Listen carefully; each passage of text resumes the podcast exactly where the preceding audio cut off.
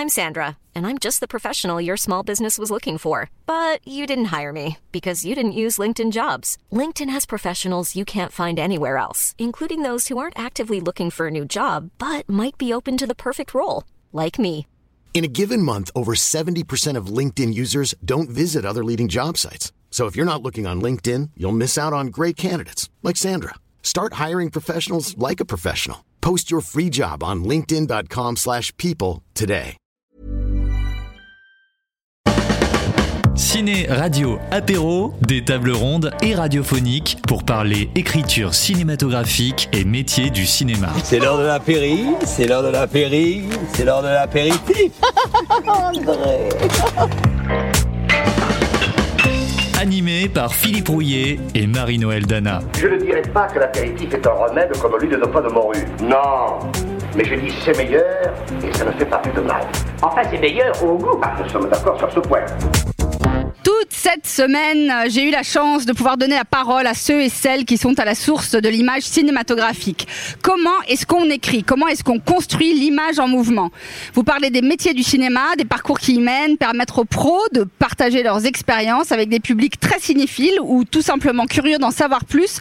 C'est tout le propos des actions menées par l'associa- l'association, ça y est, j'arrive plus à parler, c'est que le début, par euh, l'association Cinégraphie avec des masterclass, des ateliers pour les scolaires et puis cette idée que j'ai proposée aux rencontres du cinéma euh, Le Méjean, des apéros ciné-radio en public pour parler d'écriture cinématographique et on remercie les rencontres cinématographiques de nous avoir accueillis. Après plusieurs rendez-vous avec des directeurs et directrices de la photographie en début de semaine, nous nous intéressons tous ensemble au secret de scénaristes. Les scénaristes sont bien plus que des narrateurs, ce sont des auteurs à part. Les images, ils les ont dans la tête, les personnages, ils les entendent, ils les regardent évoluer avant tout le monde, ils vivent avec pendant des mois. Avec moi aujourd'hui, Marcia Romano, scénariste donc. Bonjour Marcia. Bonjour. Vous êtes euh, notamment la scénariste de La tête haute, réalisée par Emmanuel Berco, et on en parlera tout à l'heure. D'accord. La scénariste Gaëlle Massé a ouvert la semaine avec Cinégraphie et elle a accepté de se joindre à nous pour boucler la boucle en arlésienne qu'elle est. Bonjour Gaëlle Massé. Bonjour. Ça va Ça va bien. Vous êtes toutes les deux membres euh, du SCA, les scénaristes de cinéma associés, qu'on remercie d'avoir répondu à notre appel quand on leur a envoyé un petit mail il y a quelques temps en disant Bonjour, nous cherchons des scénaristes qui pourraient venir parler des scénaristes. Ils ont été super, merci à eux. Romain Prota, scénariste, dialoguiste, est aussi parmi nous aujourd'hui. Bonjour Romain Prota. Bonjour. On salue au passage la guilde des scénaristes dont vous êtes membre. Tout à fait. Je suis président du répertoire cinéma de la Guilde. président du répertoire cinéma de la Guilde. Très bien, tout un programme. Notre ami, notre ami Philippe Rouillet est parti en vacances, on vous l'a dit hier, il vous embrasse tous, il a envoyé des petits textos. Hakim Ikash, lui, est toujours là, avec nous, avec Soleil FM, la radio du Pays d'Arles. Bonjour Hakim. Bonjour. Non, je ne suis pas encore en vacances. Presque. Je reste encore un petit peu. Tu sais pas ce qui me rappelle Cette espèce de drôlerie qu'on buvait dans une petite tôle de biennois, pas tellement loin de Saigon. Ciné, radio, apéro, un rendez-vous proposé par l'association Cinégraphie en partenariat avec Grande Contrôle. Il fait toujours aussi chaud, mais on est toujours aussi content d'être là. Hier, avec Laurent Larivière, Régis Jolin et Maya Affar, on a parlé des différentes facettes du métier de scénariste. On a vu qu'un scénariste est parfois pleinement impliqué, parfois consultant, parfois lecteur. On a parlé des éléments clés d'un scénario et chacun avait un peu sa vision. Justement, pour vous, Marcia Romano, qu'est-ce qui fait un bon scénario, d'après vous? Euh, je- c'est- alors là, c'est une question, euh, je sais pas. j'ai dur. pas- oui, c'est très dur. Qu'est-ce qui fait un bon scénario? Bah, Je pense quand une histoire est bien racontée, pour moi, c'est juste ça. C'est-à-dire quand on préserve, euh, quand on préserve l'histoire, parce qu'en fait, le, le processus est tellement long et euh, ce qu'il y avait au départ, c'est très très difficile de le retrouver à la fin. Et donc pour moi, euh, ce qui fait un bon scénario, c'est à la fois euh, de l'écrire et de le protéger. Je ne sais pas si, si c'est clair ce que je dis, mais euh, il y a tellement d'intervenants tout au long de l'écriture que parfois on perd les films en cours de route. Donc je dirais qu'un bon scénario, c'est euh, bah, d'avoir à la fin euh, ce qu'on voulait avoir au début. D'avoir préservé ce qu'on avait comme intention au départ. Oui, Oui. Parce que hier, l'une des choses dont on parlait, c'est qu'il y a tellement de versions, tellement de versions de travail, tellement d'étapes de travail que parfois les choses se diluent, on oublie, on perd en route. euh. et d'avis et de couches, de couches d'avis, de, de, de couches de réécriture, euh, euh, de- des retours de lecture des uns et des autres. Et tout ça, c'est très difficile sur la longueur, enfin, de mon point de vue, je ne sais pas ce qu'en diraient mes camarades scénaristes, mais pour moi, c'est très très difficile de, de protéger une histoire en fait. Gaëlle Massé Euh, oui, je suis assez d'accord avec euh, ce que dit euh, Marcia. Je dirais même qu'elle vient de faire un peu la définition de qu'est-ce que serait un bon scénariste. Ce serait celui qui parvient à, s'il a été au départ euh, ou s'il rejoint le, mom- le moment de l'écriture, avec le réalisateur de cinéma quand on a commencé à penser un film, c'est-à-dire qui n'est pas un, scénario, c'est de savoir. oui, c'est ça. C'est à la fois tout, enfin, tout raconté, euh, ordonné, et pour le cinéma, c'est-à-dire c'est pas de la littérature. Il s'agit pas d'un, ce n'est pas un scénario bien écrit, par exemple, un bon scénario. Euh, c'est un scénario. On pourrait dire aussi qu'un bon scénario, c'est un scénario qui parvient à aller, qui parvient à exister, qui parvient à aller chercher euh, les, financements ou à convaincre des acteurs. Donc, il va être un outil de travail. Voilà. Et le bon scénariste, c'est celui qui va pré- préserver ce qui était ce qui était l'essence du projet et à le transformer en bon outil de travail. Hum, je- Voilà, je pense Oui. que c'est là, sans trop le verrouiller et sans perdre ce qui était euh, au départ. Et c'est vrai que c'est très difficile parce qu'il y a énormément de lecteurs, d'avis, euh, souvent des, des- des financements qui sont, euh, qui sont consécutifs aux, aux avis. Voilà. Donc, euh, Donc beaucoup de critères et de- de- d'enjeux qui peuvent mettre en danger une histoire, une intention, et donc euh, voilà. Oui, ça doit être un outil. C'est ça, hein, c'est un, Ouais. un outil de travail qui n'a pas trahi les intentions de, de- de départ. Et d'ailleurs, moi, je reviens souvent quand aux premières notes qu'on prend quand le réalisateur euh, parle ou quand on parle avec le réalisateur. Quel film veux-tu faire? Quelle est l'idée du film? Le grand sentiment du film? J'aime bien euh, quand on est un an, deux ans, trois ans parfois. Après, revenir à ce qu'on s'était dit. Et c'est parfois, c'est parfois très très salvateur, salutaire. Merci. Romain, quelque Ah bah, chose à ajouter? c'est- très bien parce que je vais répéter ce qu'elle vient de dire en fait. Non, non, bah alors on répète pas, on est d'accord et c'est super. Euh, vous avez tous les trois, j'imagine, des euh, formations, des parcours assez différents qui vous ont amené à vos métiers. En quelques mots, vos parcours à chacun, comme ça euh, tout le monde peut euh, un peu vous situer et, et savoir euh, comment vous en êtes arrivé là? C'est une question qu'on nous pose souvent. Comment est-ce qu'on devient scénariste? Bon, moi, rien d'extravagant. euh, j'ai fait Paris 8 et, euh, et puis après la Fémis en scénario. Donc, euh, voilà. Donc Voilà. ultra, Et après, non, si, juste le seul truc, c'est qu'après la, après la Fémis en scénario, j'étais obsédée euh, à l'idée d'avoir un salaire. J'avais peur de, d'être payée comme un scénariste, c'est-à-dire de courir tout le temps après son chèque. Ça, c'était ma grande obsession. Et je voulais être salariée. Donc, j'ai fait six ans de, de boîte de production où j'étais responsable du développement. Voilà. Et c'est comme ça que je suis arrivée au scénario. C'est pas par la Fémis, c'est par, le, par ce poste euh, dans trois boîtes de production successives. D'accord. Voilà. La question du candide, c'est quoi la FEMIS pour nos amis qui sont pas des spécialistes Ah oui, c'est une école de cinéma euh, où il y a euh, un département scénario. Et à l'époque, donc quand j'ai fait la FEMIS, il y en avait très peu des écoles de, scén- de, de- de scénario où il y avait un département scénario. Maintenant, il y en a plein. La FEMIS c'est une parmi d'autres. Mais à l'époque, il y avait quasiment que la FEMIS, je crois, Mm. où il y avait du scénario. Donc la FEMI, c'est une école sur concours à Paris et c'est euh, la grande école de cinéma. Il y en a une autre euh, maintenant, Cinéfabrique à Lyon, qui est euh, très très bien. C'est à Lyon? Oui, c'est ça, Oui. c'est à Lyon. Euh, mais c'est vrai que la FEMIS reste un peu l'espèce de d'Eldorado.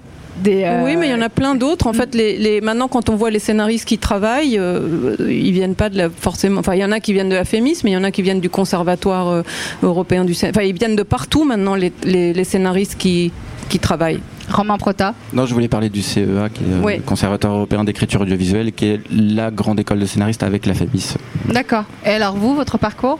J'ai pas de formation académique. J'ai eu la chance de commencer très jeune. J'ai écrit des sketchs pour Canal Plus à 17 ans, grâce à José Garcia, qui m'a donné ma chance. Et voilà, Vous avez commencé par des sketchs pour Canal+, tout à fait. et progressivement vos sketchs sont devenus des longs métrages. Voilà. Très bien. Et vous, Gaëlle? Euh, moi, je suis venue par la, par la recherche, en fait, enfin, par la documentation, parce que j'avais fait des études de sociologie politique et de sciences politiques qui, où on faisait pas mal d'enquêtes. Et je voulais pas enseigner, donc à la fin de mon travail universitaire, on m'a proposé de travailler, euh, de documenter, enfin, de faire de la recherche pour un film, euh, ce que j'ai fait. Et ensuite, euh, comme Marcia, je suis rentrée euh, dans une boîte de production et j'ai lu, j'ai chargé de développement, c'est un métier très difficile qui existe quasiment plus, mais j'ai lu euh, des scénarios pour euh, plein de boîtes et c'est comme ça que peu à peu euh, j'ai mis le pied à l'étrier. Un jour, voilà, j'avais fait une note de lecture et quelqu'un a dit je veux la rencontrer et j'ai commencé à travailler comme ça. Rebecca Zlotowski était l'invitée des rencontres cinématographiques de d'Arles euh, organisées par le cinéma Le Méjean, mercredi 24 juillet, pour son film Une fille facile. Or, coïncidence étrange, mais je ne crois pas aux coïncidences. Il se trouve que vous, Gaël, et vous, Marcia, vous avez collaboré à l'écriture du premier long métrage de Rebecca Zlotowski. On écoute un extrait de la bande-annonce. Chaque vendredi soir, des centaines de jeunes se défoulent sur deux roues. Et le danger, c'est parfois la mort.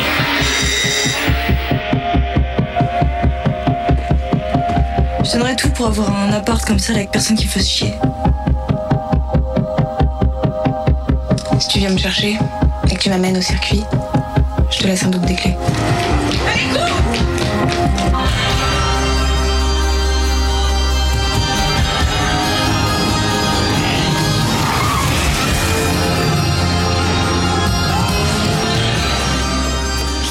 Belle Épine, c'est l'histoire d'une jeune fille confrontée à sa solitude qui va partir un peu à la dérive et qui se cherche sur fond de rugissement de moteur. Alors vous vous êtes croisés sur l'écriture de ce film.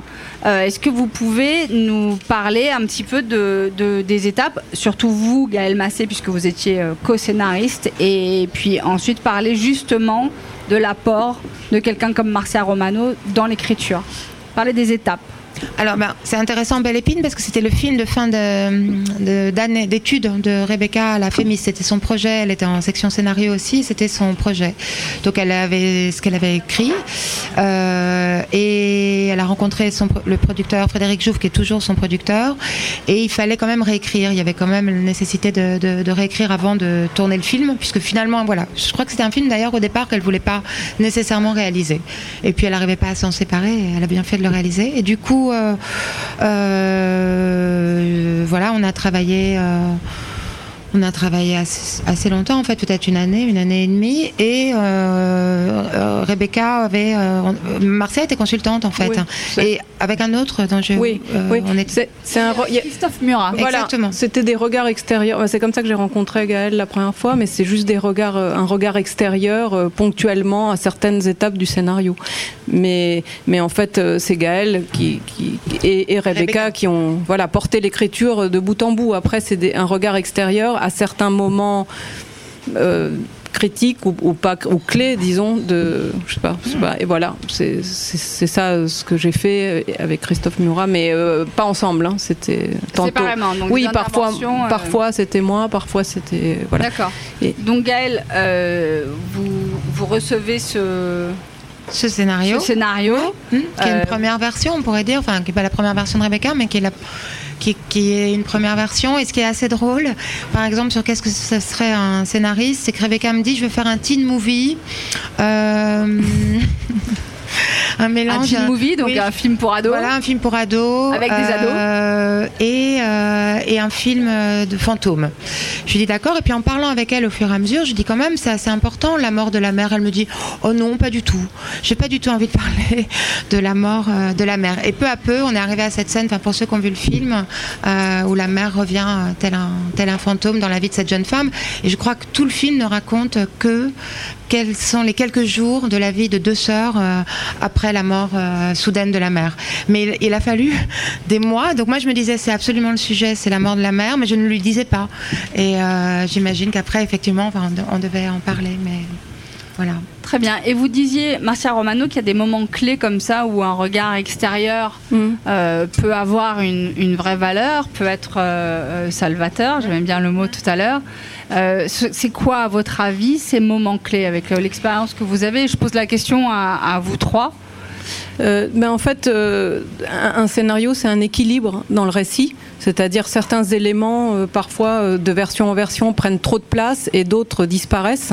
Et je pense que le regard extérieur, euh, comment on peut pas tout raconter dans un scénario En fait, souvent et souvent les premiers films, je trouve que, en fait, souvent les réalisateurs, ils veulent tout raconter, donc tout est un peu au même niveau. Il n'y a pas de, enfin, je parle pas de, Belle Épine, je parle d'un comme ça un peu un travers des premiers films. Et puis souvent le regard extérieur aussi, c'est un regard sur cet équilibre narratif. Euh, des, éléments euh, qui, sont là au début et qui tout d'un coup euh, prennent trop de place et puis disparaissent. et voilà, et donc c'est pour savoir si comment dire, c'est comme une lecture pour ouvrir une discussion parce que le, scénariste et le réalisateur scénariste sont trop dedans en fait.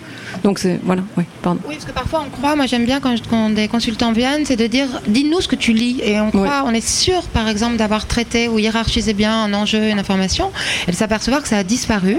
Pour nous c'était clair, il était mm. clair qu'il était un avocat euh, qui avait fait faillite et quelqu'un va dire euh, votre, votre avocat plein de fric et qui, à qui tout réussit, là on se dit ah il y a un moment où on n'a pas raconté, enfin j'exagère, mais euh, un moment donné où on, a, on ne sait plus nous-mêmes exactement hiérarchiser les, les informations informations et les enjeux, parce qu'effectivement, il y a trop de couches, trop de... Donc voilà, c'est ça. oui, c'est ça, c'est quelqu'un qui arrive qui est frais, déjà, parce que c'est euh, long et fatigant et usant de porter un projet pendant euh, longtemps. Donc il y a quelqu'un qui arrive, dont c'est le métier, qui est frais, qui a un regard euh, qui peut être artistique et technique, les deux mmh. sont importants et, euh, et qui n'a pas de problème d'ego par rapport au scénario aussi. C'est-à-dire c'est pas c'est pas son sujet, il est là pour aider à, raconter euh, l'histoire que, que, veulent raconter les, les auteurs d'origine. On en parlait hier, le consultant a un autre nom, le, celui de Script Doctor. Euh, est-ce qu'il y a différentes manières de rendre plus cinématographique? Est-ce que, est-ce que vous, auriez un exemple de comment on transforme une scène qui était peut-être super euh, sur le papier, mais qui mais qui fonctionne pas euh, pour un film? C'est pas tellement des scènes, c'est plus trouver les bons enjeux, trouver ce qu'on veut raconter, qui sont les personnages. Euh, c'est vraiment, c'est, il y a une part de ce qu'on disait tout à l'heure sur ce qu'est le travail d'un scénariste, c'est-à-dire garder le cap. Et donc il y a parfois on se perd quand on écrit un scénario et un script doctor ou un consultant peut nous aider à retrouver le, bon cap, justement parce qu'il est frais et qu'il va, il va trouver et voir euh, ce qui, ce qui fonctionne et ce qui fonctionne pas. Là où on s'est perdu, euh, voilà. Alors justement, Romain Prota, on va écouter un extrait d'une autre bande-annonce dont on va pouvoir parler. Charlie, vous les connaissez depuis longtemps? Ah ouais, quand même, ouais. Pratiquement depuis que je suis né, en fait. Ça fait pas longtemps, alors. Les dribbles magiques Marre, toi. Calme-toi, on joue pas pour gagner, mec, ça pourquoi tu crois qu'on compte les points, alors? Sympa ton costard. Tu vas à un mariage après? Non. Je suis un adulte. J'avais jamais pensé, mais vous entendriez vachement bien tous les trois. Allez, on fait une photo Un,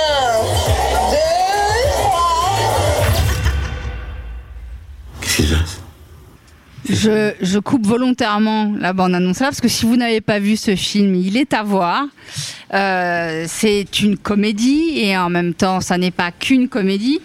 Euh, il a valu bon nombre de prix de nomination à son réalisateur euh, Hugo Gélin et puis à ses interprètes Pierre Ninet, Mélanie Thierry, Nicolas Duvauchel. Alors vous, Romain, vous semblez exceller dans le registre de la comédie. vous le racontiez, vous, vous êtes parti du sketch. Oui. Qu'est-ce qui est drôle euh, à l'écrit et qui ne l'est pas à l'écran et inversement Ça, c'est une question piège Je quand même. Sais. Euh, qu'est-ce qui est drôle à l'écrit qui n'est pas. La comédie, c'est une question de rythme en fait. C'est comme la musique, comme la danse et comme le sport. déjà, la première chose, c'est quand on veut faire de la musique, c'est bien de connaître ses gammes, c'est bien de connaître le solfège, donc c'est bien de connaître les classiques. Et après, moi, ce que j'aime travailler dans n'importe quelle forme de récit, mais plus en comédie, c'est d'abord connaître les personnages et trouver la respiration du film. C'est hyper important. Ça, a l'air euh, ésotérique comme ça, mais quand on fait du yoga ou quand on court un marathon ou quand on fait un sprint, on ne respire pas de la même manière. Et si on respire pas correctement, on se blesse. En fait. Et si, une fois qu'on arrive à trouver qui sont les personnages, ce qu'on veut raconter et comment le récit doit respirer, il y a un truc naturel qui se fait parce que on raconte les, les histoires de la même manière depuis 5000 ans. Et on est tous nourris aux histoires depuis qu'on est tout petit. Et ça vient, et c'est du travail, mais ça, ça, ça vient. Il faut trouver le rythme. La, la comédie, c'est le rythme. Et ce qui est pas drôle euh, sur le papier, c'est ce qui est pas rythmé, en fait. Très bien. en fait, vous êtes coach. Non, c'est. C'est euh, c'est de la musique, C'est la, la mu- musique. c'est la musique de la vie en fait. Euh, Donc la comédie, c'est s'il fallait comparer ça avec euh, un genre de musique? il n'y a pas de genre, c'est ça qui est bien. Ah ah. C'est-à-dire que c'est il y a, il y a- il y a des morceaux de klezmer qui sont très euh, très déprimants, il y en a qui sont très enjoués. On peut faire euh, on peut faire de, de la musique classique très drôle et de la musique classique très euh, très triste. C'est mais c'est une question de, de, de, de souffle, de, ce qu'on porte, de, ce qu'on a envie de raconter, de, la façon dont on a envie de questionner le monde. Alors j'allais le faire écouter euh, juste après, mais enfin je- euh, un peu plus tard, mais j'aimerais bien qu'on l'écoute tout de suite. Un extrait d'un autre film auquel vous avez col- collaboré, parce que je viens de me rendre compte qu'il y a un point commun dans le dans ce que vous apportez. Est-ce qu'on peut écouter euh, un extrait du, de- du sonore de Adopte un veuf? Il y a de la joie. Bonjour, bonjour les hirondelles, il y a de la joie. Dans le ciel par-dessus le toit, il y a de la joie. Faut vous reprendre, monsieur Jacquin. J'ai la cousine d'un ami, elle a perdu son mari, elle s'est jetée sous un train. Alors faites-moi plaisir, prenez l'annonce là sur le tableau. Bonjour Afin de faire de cette colocation un moment agréable, il est important de respecter quelques règles de base. Si je pouvais peut-être passer l'aspirateur. Ah, l'aspirateur. Restez pas dans mes pattes. Je vais me taper tout le ménage, c'est ça? Bah si tu peux, ça Non, mais je non, non, non, tu vois, je suis à la bourse, je suis à la bourse. Alors là aussi, comédie qui fonctionne très très bien, et je viens de réaliser que dans ces deux comédies, il y a du dramatique très très très très très dramatique qui cohabite avec une espèce de euh, rythme complètement euh, fou furieux avec des personnages fou furieux. Euh, c'est euh, c'est la vie quoi. C'est du drame, c'est des rires, euh, et justement on rit beaucoup aux enterrements. C'est assez classique en fait. Chaque fois qu'on va à un enterrement, on est euh, on est fragile et, euh, et on rit. Alors je vois Régis Jolin, votre camarade, qui, euh, qui derrière acquiesce. Il est absolument convaincu qu'on rit au, au Régis Jolin qui était avec nous hier. Alors moi je ne ris pas aux enterrements. Je vais me poser des questions. Je vais réfléchir. Je vais tâcher de rire la prochaine fois. Est-ce que le, est-ce que le fait d'aller poser euh, pour quelqu'un qui a envie d'écrire une comédie, est-ce que, est-ce que pour vous une comédie doit forcément, enfin, ou est encore plus puissante à partir du moment où elle est construite sur une base euh, dramatique euh, comment est-ce que vous, comment est-ce qu'on trouve cet équilibre? Ça, dépend si on se place du point de vue purement technique du scénario, de, de, de, la production ou, de- ou des enjeux de nos métiers qui sont de raconter des histoires qui touchent le public, qui, qui, euh, le but c'est de toucher les gens et de, de- soit de les faire rêver, soit de les faire réfléchir, peu importe. En tout cas, on veut atteindre, atteindre les gens si on se place du point de vue purement technique, il y a un truc avec la comédie, c'est qu'on peut pas faire semblant d'être drôle. En fait, quand on lit un scénario de comédie, s'il est pas drôle sur le papier, il sera pas drôle euh, à l'écran. Quand on écrit, euh, il y a d'autres films que j'ai écrits qui sont pas du tout euh, des comédies, des films d'ambiance, de genre, de, euh, là il y a plus de latitude. C'est moins, on, est plus dans la confiance qu'on peut avoir dans, le, dans, dans les gens qui le font, dans le récit, dans le casting, etc.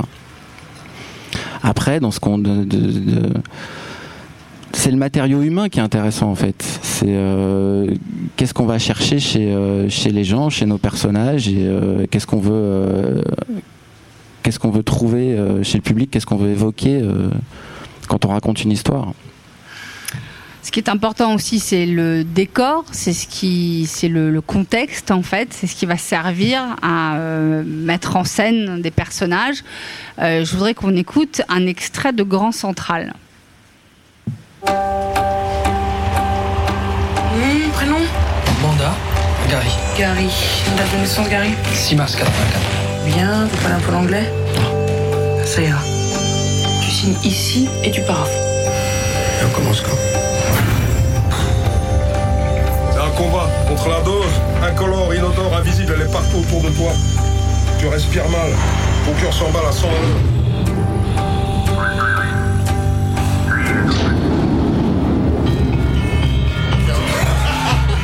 expliquer ça aux gamins Ça fait Grand Central, Rebecca Zlotowski, encore elle. Mais euh, il se trouve que ce film, il est particulièrement intéressant parce qu'il pose cette incroyable euh, centrale nucléaire, Gaël Massé, euh, comme, comme rideau, enfin comme, fresque impressionnante, et puis source de beaucoup, beaucoup de tensions. Et cette centrale nucléaire devient euh, le théâtre d'une histoire euh, d'amour, de, de, de, sentiments exacerbés. Il y a des choses extrêmement belles alors qu'on vit une grande violence. Comment est-ce qu'il s'est construit ce scénario, Gaël Massé? Euh, alors, je peux dire que le scénario était sensiblement différent euh, euh, du film. Ça arrive aussi, même si j'aime énormément le film. Le, scénario au départ, c'était, j'avais lu le livre d'Elisabeth Filleul sur les centrales nucléaires, et en fait, on était avant Fukushima. C'était quelques semaines avant Fukushima, et on se disait Rebecca cherchait un endroit. Alors, pas dans une fille facile, mais jusque-là, elle avait fait des films qui étaient quand même dans des lieux assez clos, que ce soit Planétarium, que ce soit Belle Épine, et l'idée d'aller alors moi c'était plus politique, c'était un peu d'apprendre qu'il y avait des sous-traitants euh, qui nettoyaient nos centrales euh, nucléaires et qu'une peau pouvait valoir moins qu'une autre, puisque j'avais lu que les salariés EDF euh, pouvaient être exposés moins longtemps que le, polonais du coin, ça me semblait absolument révoltant. Donc le, point de départ il, est, là et Rebecca c'était l'idée de pouvoir, le défi de filmer à l'intérieur d'une centrale, ce qui n'avait pas été fait. Il y avait très peu de films euh, là-dessus.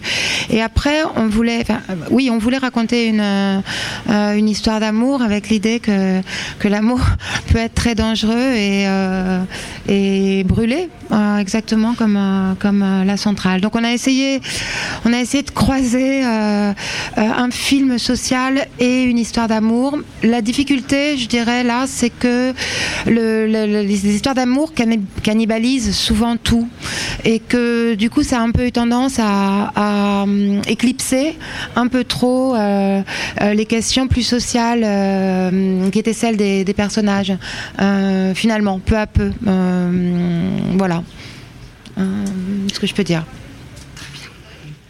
Euh, je regarde l'heure qu'il est. Non, je peux continuer, tout va bien. Marcia Romano, euh, la tête haute. J'ai l'impression, de, j'ai l'impression que tout le monde passe l'oral. Alors, Marcia Romano, vous allez nous parler de La tête haute. Non, on va écouter. Moi, j'ai, euh, une affection particulière pour euh, ce film. Euh, et Rod Parado, qu'on avait découvert dans ce film, qui était vraiment. Enfin, tout le film est, génial. On écoute le début qui montre un peu toute la violence qui existait déjà dans le scénario et je suis curieuse de voir comment on tire les fils pour que ça, ça soit là et que ça reste comme ça, avec peut-être des exemples de scènes, de manière dont vous avez approché des scènes. Euh, on écoute un extrait. Je suis juge des enfants. Je suis pas la police, mais pas devant un tribunal. Un rôle, c'est de protéger les enfants dits en danger. Garde-le, y a pas de problème. De toute façon, bonne chance parce que c'est un boulet pour tout le monde, ce.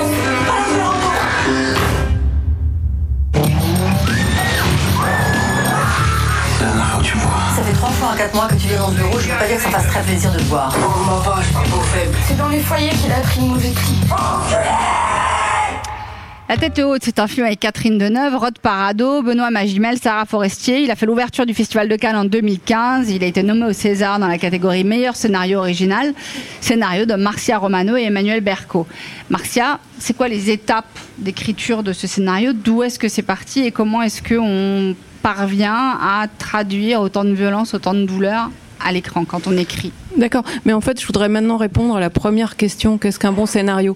Parce Ouais. qu'en fait, du coup, euh, avec, enfin, la tête haute, c'est un scénario qui a toujours avancé. C'est un scénario qui euh, n'a fait qu'avancer et s'améliorer. Alors que je trouve qu'en scénario, on patauge beaucoup et on régresse souvent de version en version. Alors que là, Emmanuel Berco avait les idées tellement claires euh, au début, ce qui n'est pas souvent le cas en fait en scénario, et elle avait les idées tellement claires que ça n'a fait qu'avancer et s'améliorer de, de, de version en version. Et ça, moi, je trouve que c'est une situation euh, très très rare. Voilà, parce que souvent on patauge, on se, on se perd complètement, on régresse des versions euh, complètement nulles. Après, on, on- essaye de, voilà, de rectifier, etc. Ce qui n'est pas le cas de ce film. Donc, euh, je- en fait, je voulais répondre à la première. Euh, pour moi, un bon scénario, je, je, je- dis pas la tête haute, mais je dis en tout cas, c'est un scénario qui avance toujours. Voilà, et ça c'est très rare. Euh, après, euh, donc comme je, l'ai dit, elle avait les idées très très claires et le film que vous avez vu, elle l'avait, euh, c'est ce qu'elle voulait faire d'ent- d'entrée. Et donc elle m'a donné neuf pages où il y avait pas ce film-là, mais en tout cas tout était déjà là. Euh, et on est parti de ces neuf pages. Et après, euh, comme souvent avec elle, euh, la, la, part, comment dire, de- d'enquête, d'o- d'observation et de recherche est, très très importante. Donc en fait, on a on a fait des stages successifs, elle et moi, pas ensemble.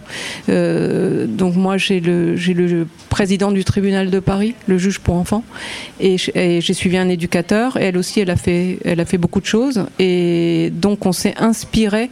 euh, alors pas du tout de cas. euh, auquel nous avons assisté, mais parce qu'en fait, pardon, je reviens, on avait déjà écrit un traitement avant euh, de partir en stage d'observation, justement pour ne pas piocher dans des histoires euh, réelles euh, qui, qui ne nous appartenaient pas.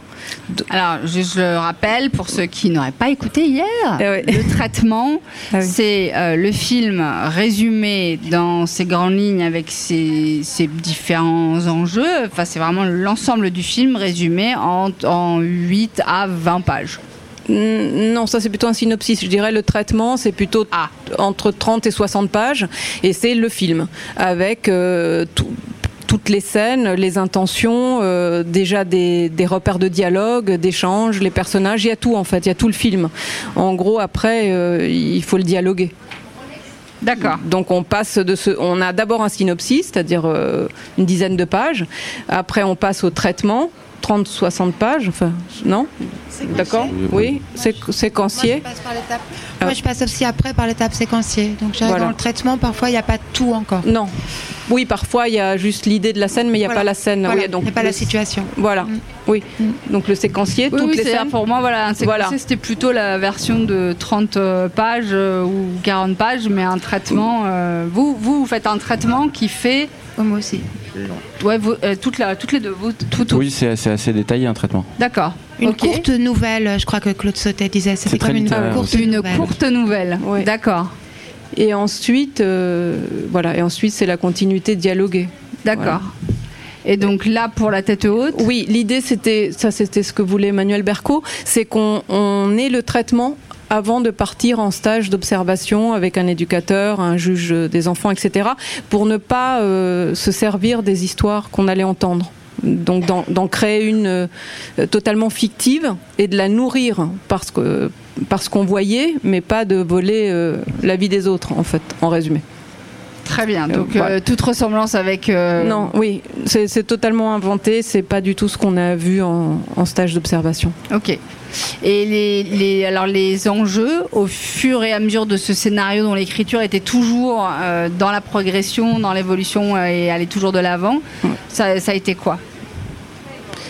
Euh, encore une fois, une histoire d'équilibre. C'est parfois, y a- parfois on a, on a l'impression qu'il faut expliquer énormément pour comprendre. Je peux vous donner un exemple très précis. Par exemple, la rencontre avec l'éducateur.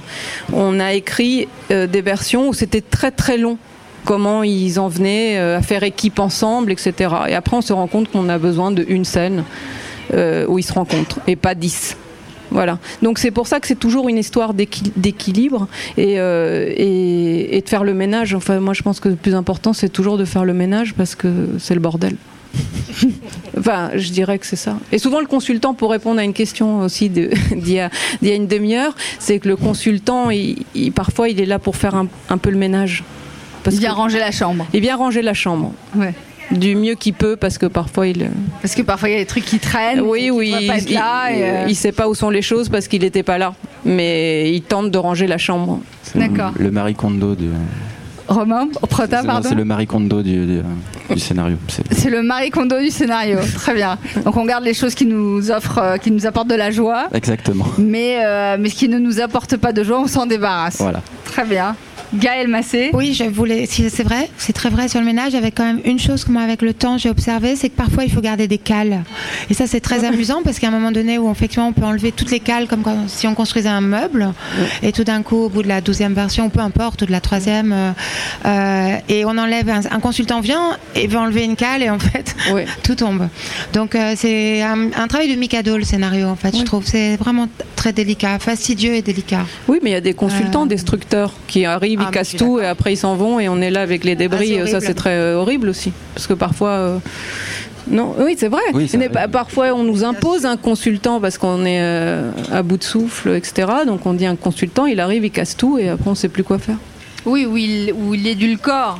Oui. Moi, j'ai eu l'expérience où un consultant arrive et édulcore entièrement un, un scénario.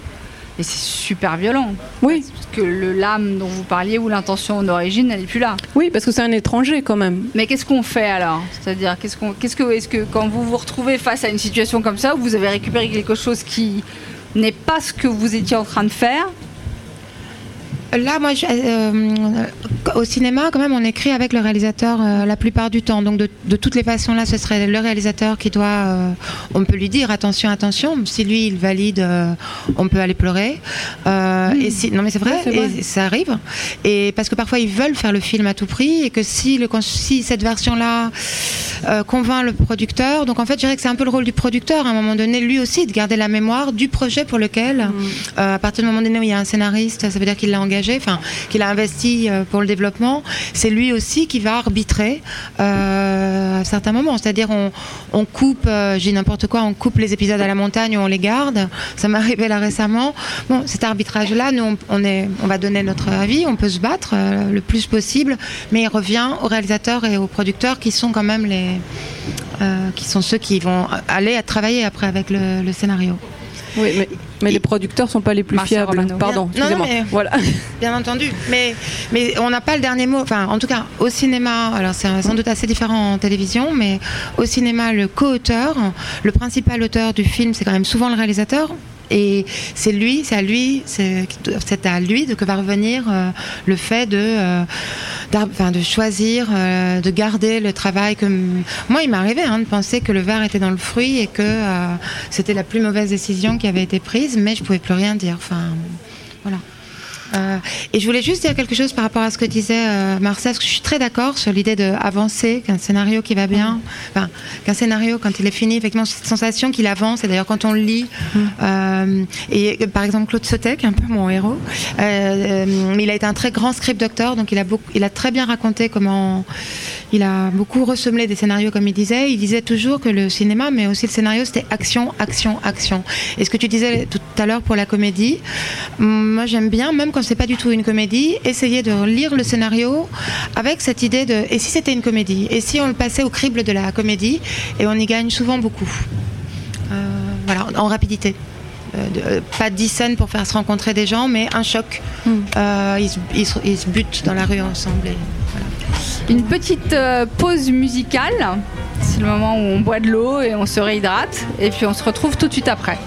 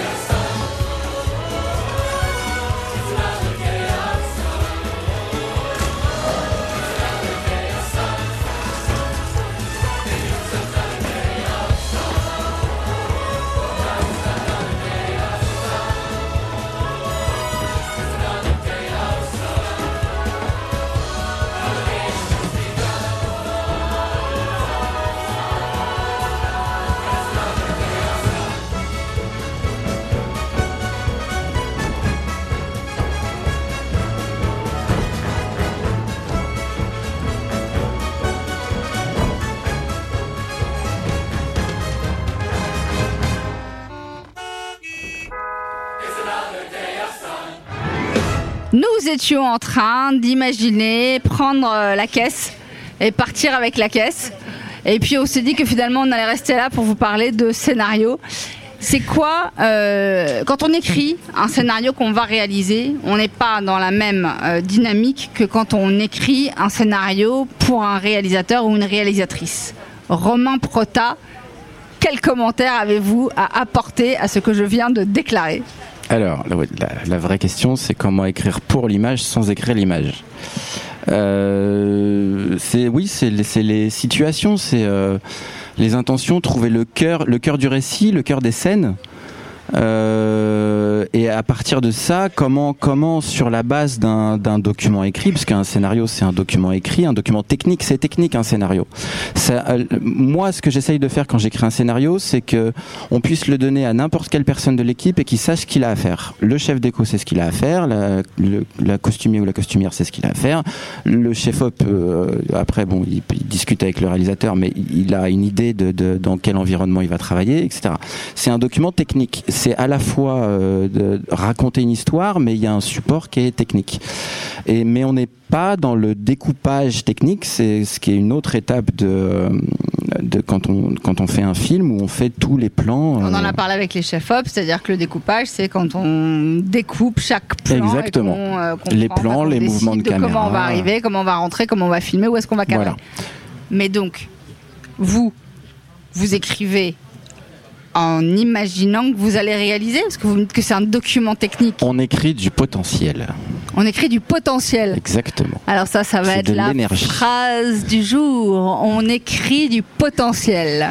faut qu'on écrive du souffle, où chacun peut trouver euh, ce qu'il a besoin de trouver et euh, où en, en- en lisant une scène, en lisant le film et puis après en découpant euh, ce qu'on structure et on réduit du, plus grand au plus petit en, lisant le film et puis après en lisant chaque scène, on trouve ce, qui est, ce qui est important dans la scène, ce qui est important pour, euh, pour chaque personne qui est sur le plateau. Et, euh, c'est différent pour chacun. Et euh, on écrit aussi pour les comédiens qui, qui sachent euh, ce, qui est, ce qui est important dans, dans, dans, dans cette scène-là. Quel est, quel est le, le- Est-ce que après c'est, c'est, euh, ça dépend aussi des réalisateurs avec qui on travaille parce qu'il y en a qui sont très collés au scénario, d'autres qui laissent plus de liberté. Euh, ça aussi, c'est, c'est une façon différente de travailler. Euh, moi, quand je travaillais avec Fabrice Duvels, Euh, on a fait trois films ensemble. J'ai une confiance totale en Fabrice et en ce qu'il va pouvoir faire de, tout ce que je donne et de tout ce dont je nourris le récit. Euh, après, quand je prends une histoire et que j'écris sans réalisateur en tête, euh, il faut que je sois quand même plus, réduit, plus, plus intense, plus, plus sec, plus efficace en fait pour qu'on voit tout de suite le potentiel de l'histoire, du film, ce que ça raconte, comment ça le raconte, et ce que chacun doit donner dans, le, de- de- de- dans, dans ce contexte précis? Donc on écrit du potentiel. Exactement, c'est insuffler de la force à chacun pour euh, raconter tous la même histoire. Est-ce que pour vous qui écrivez pour euh, des films en français, donc euh, des, des- qui écrivez des scénarios destinés avant tout, en tout cas pour commencer, un public français, est-ce que quand vous regardez euh, des, des films américains, par exemple, vous pensez à la différence qu'il y a entre, euh, ou vous voyez une différence entre l'écriture à l'écran américaine ou anglaise et l'écriture française? Euh, moi, personnellement, oui, mais c'est parce que c'est quelque chose aussi. J'ai l'impression que les Américains, ils- enfin, dans l'écriture anglo-saxonne, ils assument complètement leurs idées. Ils n'ont pas peur du ridicule. Alors que souvent, euh, en France, moi, je trouve dans le travail au scénario, ils sont terrifiés, euh, euh, terrifiés à l'idée d'être ridicules. Donc, en fait, on est limité par ça. Parce que, en fait, les, les anglo-saxons, ils s'en foutent, quoi. Ils vont au bout de leurs idées, au bout de leurs idées. euh, c'est là vraiment la différence. Nous, on est complètement euh, terrifiés, euh, on peut rien faire. Voilà. Terrifié par quoi? Vous dites on a Moi, peur je du pense euh, ridicule. par la, par la honte et la peur du ridicule. C'est Il y a quelque des chose que j'en. films- Il y a des films qui, il y a quoi Il y a des, il y a des scénarios qui sont pas poussés euh, jusqu'au bout parce que. Bah, souvent, euh, enfin, c'est quelque chose que j'ai. euh, Enfin, c'est mon expérience. hein. Peut-être, je sais pas, Gaël, ce que tu dirais, mais en tout cas, moi, je sens tout le temps que il y a une sorte de regard au-dessus de nous tout le temps. où on, effectivement, on, on- on est très très limité dans, ce- dans ce qu'on peut faire. Vous dites Marcia Romano, vous allez trop loin. Non.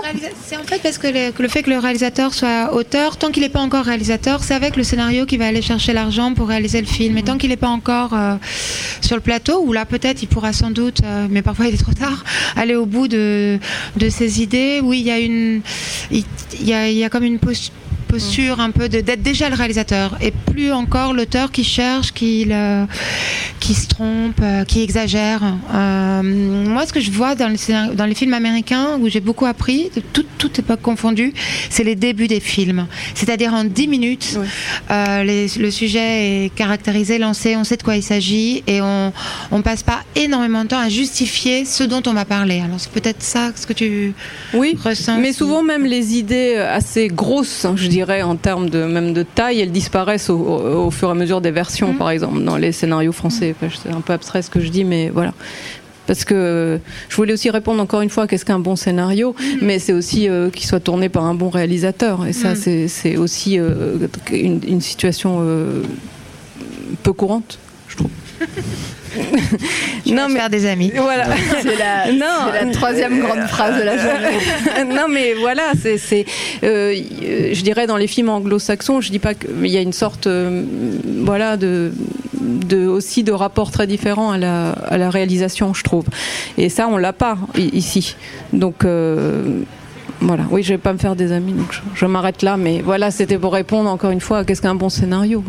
Pour, je pense que pour, cette question euh, précise, le mieux c'est de regarder les genres. C'est-à-dire que quand, quand les anglo-saxons font une comédie romantique, c'est une comédie, mais elle est romantique. En France, euh, quand on fait des comédies romantiques, souvent, moi j'ai travaillé sur des comédies romantiques, on a peur du romantisme parce qu'on trouve ça euh, nunuche, euh, c'est c'est cucu, euh, voilà.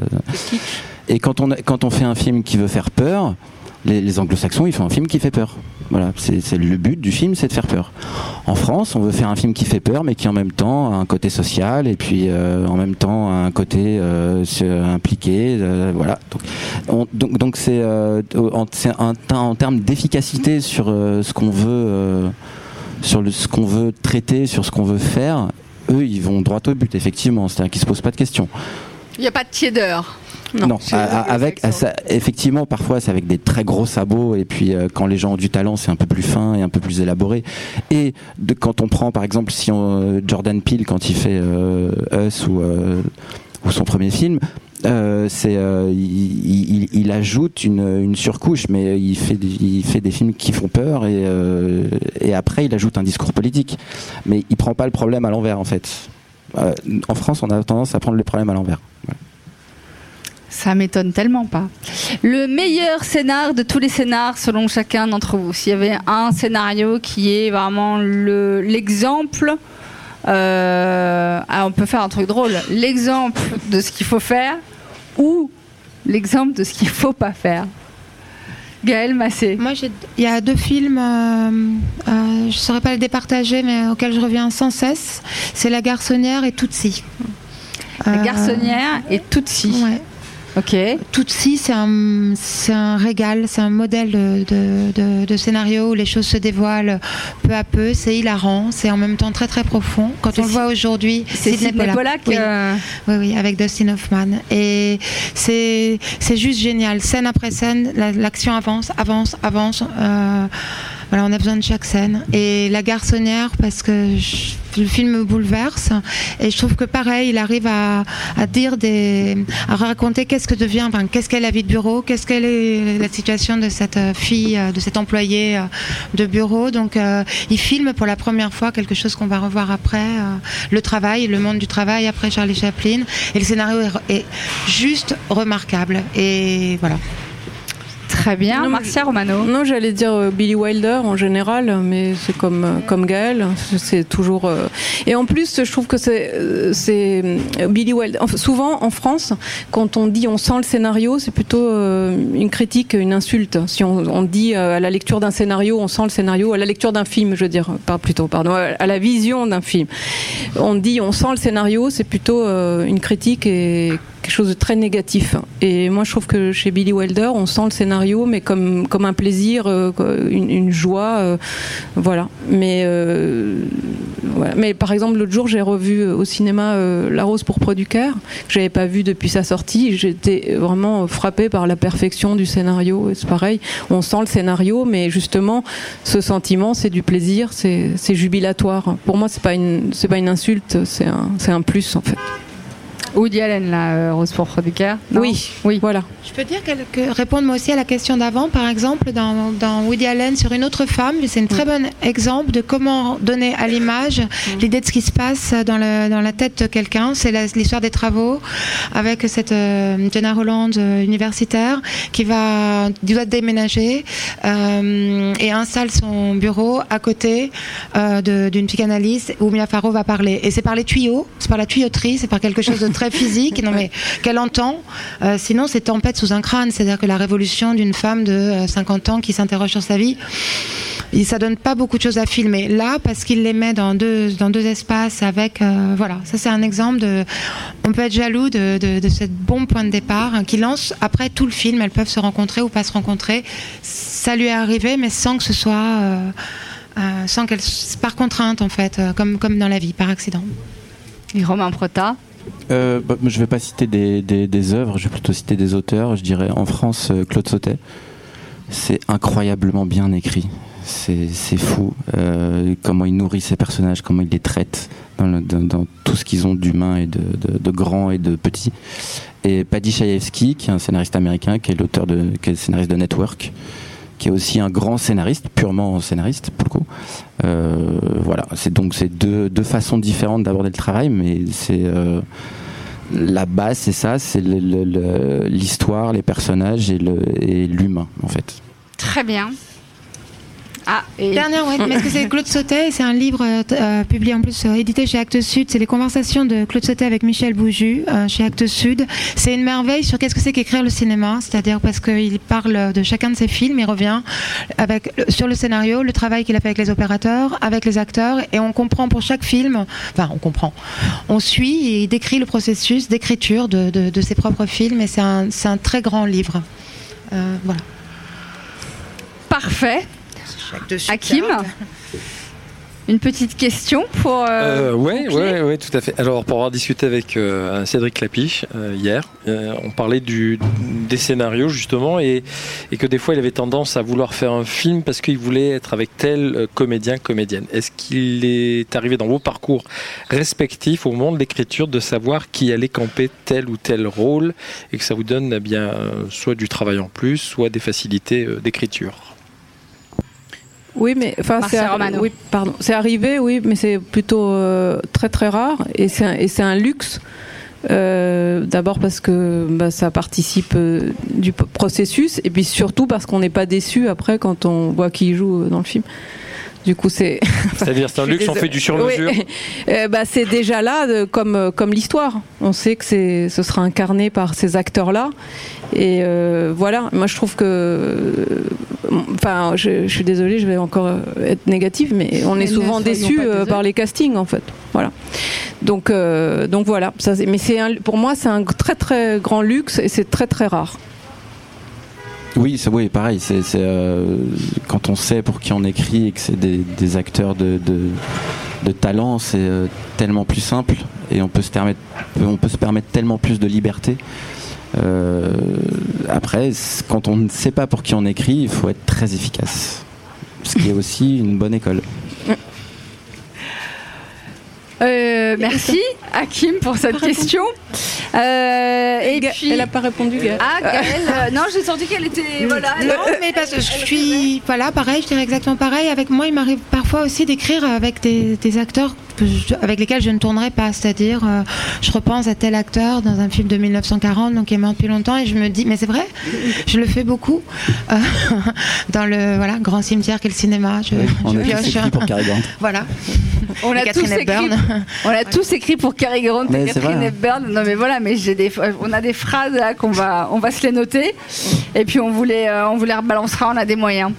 Euh, un grand merci à vous trois d'être euh, venus. euh, on a encore trois minutes. Ah, c'est la première fois que ça arrive. Je ne sais même pas quoi dire. Euh, je ne sais même pas quoi dire. Allez, Alors, j'en je j'en pose, vais- un- j'en pose encore une. Eh, Allez-y, Hakim. Quel est le comédien, la comédienne, le réalisateur, réalisatrice pour qui vous aimeriez travailler et que ça s'est jamais fait et que ce serait vraiment pour vous le, voilà, le Graal Vivant ou pas Allez. Catherine Deneuve. Euh, Rutger Hauer. Rest in peace. Ah. Euh, je, je sais pas quoi dire. J'ai toujours peur des réalisateurs quand je les connais pas. Alors, euh, je, je sais pas. Je, plutôt, plutôt, j'aimerais pouvoir continuer à travailler avec ceux que ceux avec qui je travaille parce que j'ai j'ai peur de. Et de la nouveauté. comédien, comédienne, non? Euh, Fran- français? Peu importe. Hein Euh, je, je sais pas. Je suis Ouais. désolée, là, je sèche. Elle n'est pas euh, super fan. Super fan d'un comédien, d'une comédienne et de dire ah, Non, non, ouais, c'est pas encore arrivé. non. Mais il y a plein de comédiens français que j'adore. hein. Mais, mais fans, non.